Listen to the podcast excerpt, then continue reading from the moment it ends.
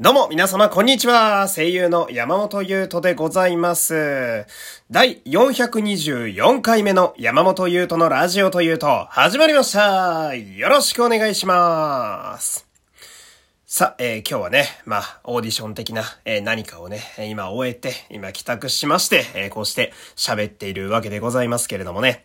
えー今日はですね、えー普通オタと言いますか、まあ、このラジオで普通オタっていうのは多分私、初めてやと思うんですけど、うん。いわゆる、なんか普通のお便り、そのままですね、えーこちらをちょっと読んでね、え癒されたいかなという、そんな、えー10分にしていきたいかなと思っております。で、始まる前にですね、まずちょっとお知らせ、簡単なね、お知らせあるんですけれども、えー、ツイッターのフォロワーさんが900人超えましたやったー いやー、すごい !900 はすごいぞあと100で1000人ですからね。ねえ夢の4桁と言いますか。うーん、これはかなりたぎりますね。うーん、結構夢の数字ですね。私にとっては。なかなか、本当にここから先の領域はマジでどうなるかわかんないみたいなね。えー皆様のおかげでございます。ありがとうございます。で、その、まあ、皆様からのね、えーその、応援というか、えー熱い思いが、お便りとかもそうですし、いろいろ届いてるんで、ちょっと、やっぱり感謝でちょっと返したいなと思って、えー明日ですね、えー5月の、えー26日水曜日ですけれども、えー夜の21時から、ラジオトークにて、また感謝の生配信をしたいと思います。イェイはい、えーっとですね、ちょっともう一度、時間は21時から、えー夜になってます。で、こちらですね、明日は、えー前回好評だった、あの、お題で来た顔のいい方について語ってみると。で、知らない場合は調べるという、えーこちらをまたやりたいかなと思っております。第2弾ですね。で、えっと、これ、今初めて聞いたわって方もいると思うんで、軽く説明すると、もうほぼやることはタイトルの通りでございます。えー、まあ、改めてこう、えー、ちゃんと説明すると、ラジオトークの生放送にはですね、これインスタライブのようにリアルタイムでコメントできる機能があるんですよ。まあ、それをこう、配信者が読む。つまりこの場合で言うと私が読んでいくわけなんですが、まあ、そこでこう、皆様から、まあ、顔がいい人、えー、その、ジャンル職種は一切問いません。皆さんが思う、これかっこいいんちゃうかみたいな。で、前は男性ばかりでしたけど、女性でも全然 OK です。かっこいい女性の方々っていっぱいいるわけですから。ね、とにかく、顔が、この人はちょっといいんちゃうかと、ね、皆様のおすすめの方をですね、ぜひとも、えー私に教えていただきたいなと。うん。私がこう、顔がいい人について学ぶ、まあ1時間かな ?30 分か1時間になると思います。えー、ちょっとね、ラジオトークというこの元の媒体がですね、その時期によって生放送ができるデフォルトの時間が違ったりするんですよ。基本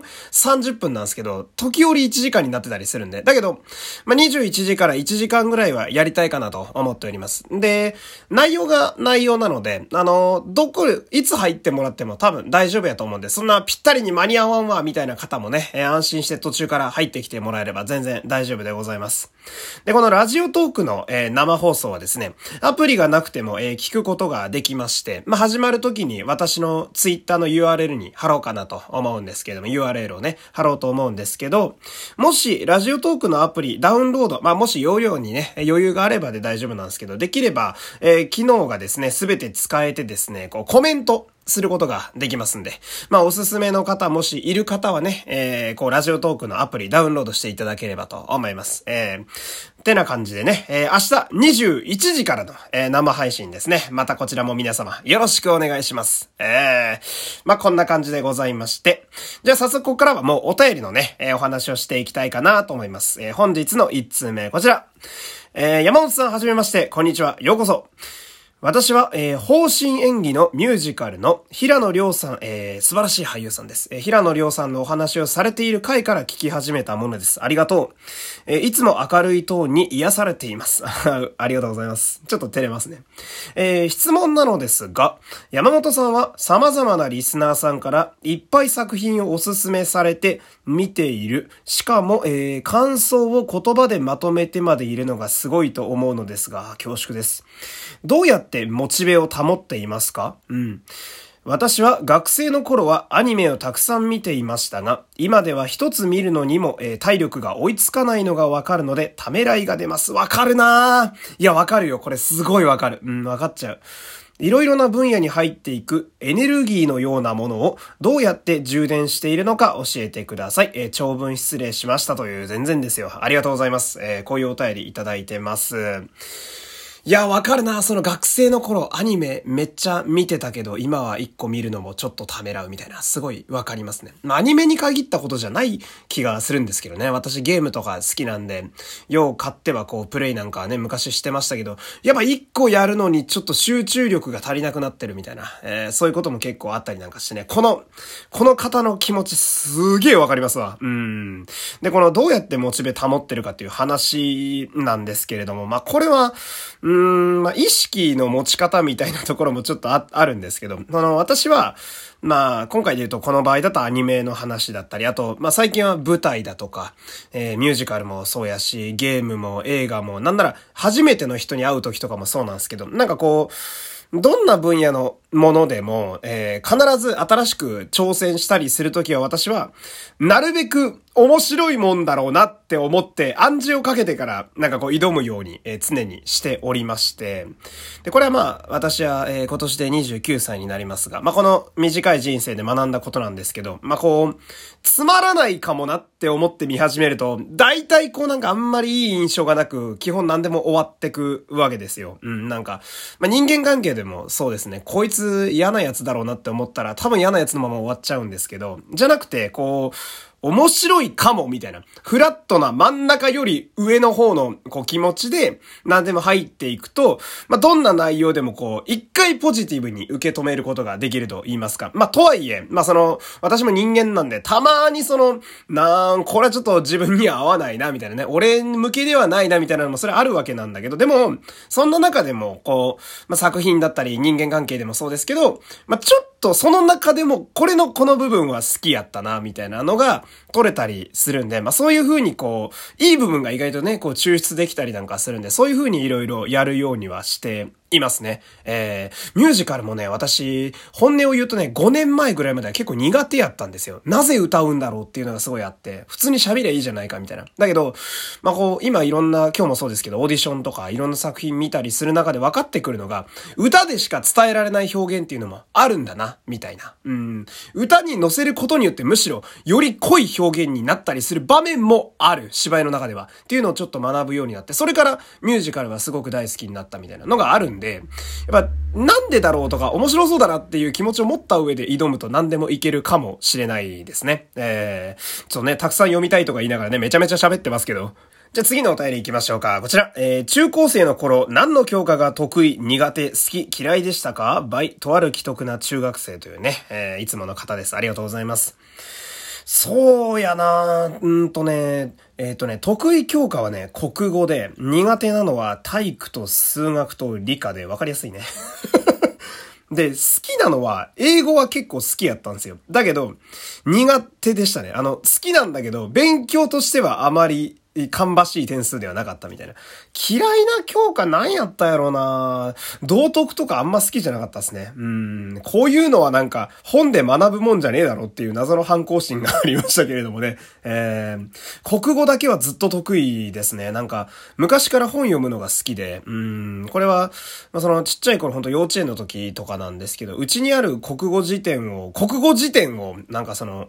あの幼稚園児の辞典で俺結構勝手に読んでたらしいんですよ。だから活字に触れるのが昔からなんか無意識に好きらしくて、うん、国語は好きですね。なのでこう分厚い台本とか小説とか見るのも意外と抵抗なく見れたりなんかするわけなんですけど、中学生くんのやつもう一個ぐらい読んであげようかな。こちら。どうやったら上手にウイロウリを言えるんですか？めっちゃ噛みます。声優のカジさん、カジユキさんかな？カジさんとかはスラスラ読み上げてて、山本くんは演技付きで冒頭だけでしたが、どちらもできません。倍演劇部に入ってウイロウリの難しさを知ったとある既得な中学生。あー、わかるな。ウイロウリむずいんだよね。普通にやると難しいんだけど、あのー、まあ、ウイロウリに限らず、今こうやって皆さんに向かって声届けてるのもそうですけど、長い間安定して喋るには、腹式呼吸っていうやつが必要になってきまして、うん。で、腹式呼吸はね、語り出すとね、とても10分じゃ足りないんで、あの、とりあえず調べてみることだけでもおすすめしますね。うん。あれはね、結構、うん、まあ、なんだろうな、プロの技っていうと俺は言い過ぎだと思ってるんだけど、ある程度の修練と練習はやっぱり必要になってくるんで、ただ、噛むかどうかに関してだけは、練習すれば必ず言葉って、あの、舌と、えー、音と、えー、そして耳、いろいろ馴染んでくるんで、体に。うん。これどうしても読めないな、この早口言葉無理やなっていうところは、あの、とりあえず練習量重ねれば多分読めると思う。うん。よっぽど下の筋肉とかがなくな、ない人でない限りだいたいいけると思う。うん。えウイロウリ入ったか。ここからですよ、沼みたいなとこは。うん、そんな感じでございます。じゃあ次のお便り行きましょうか。ラジオネーム、ぽめぽめさん。いつも楽しくラジオ拝聴させていただいております。オーディションお疲れ様でしたというね、えー、多分時期違うんだけど、めちゃくちゃタイムリーなね、えー、お便りが来ております。ありがとうございます。えー、癒されました。うん。じゃあ次のお便りこちら。えー、ラジオネーム、さかなさん。フォロワー900人まであと1人おめでとうございますというね、えー、言っちゃいました、900。お祝いをお送りしたいのですが、Amazon の欲しいものリストにこちらから入れる方法がわかりませんでした。うん、ややこしいよね。うん、でもね、えー、気持ちだけで嬉しいです。投げ銭を送っておきます。えー、遺伝と遺伝蔵出し映像の円盤ご購入の足しにしていただければ 幸いです。良いラジオライフを。かっこ。えー、ネギなのはちょうどいい値段なものがこれしかないからです。というね、えー、お便りとともに、なんだ、プレミアムネギというね、えー、投げ銭いただいております。ありがとうございます。えー、そんな感じでしてね、えー、こう900人になったわけでございますけれども、まあ私としてはこう変わらずね、うん、毎日こう、ざれ言をほざ、ほざいてね、毎日頑張っていきたいと思いますんで、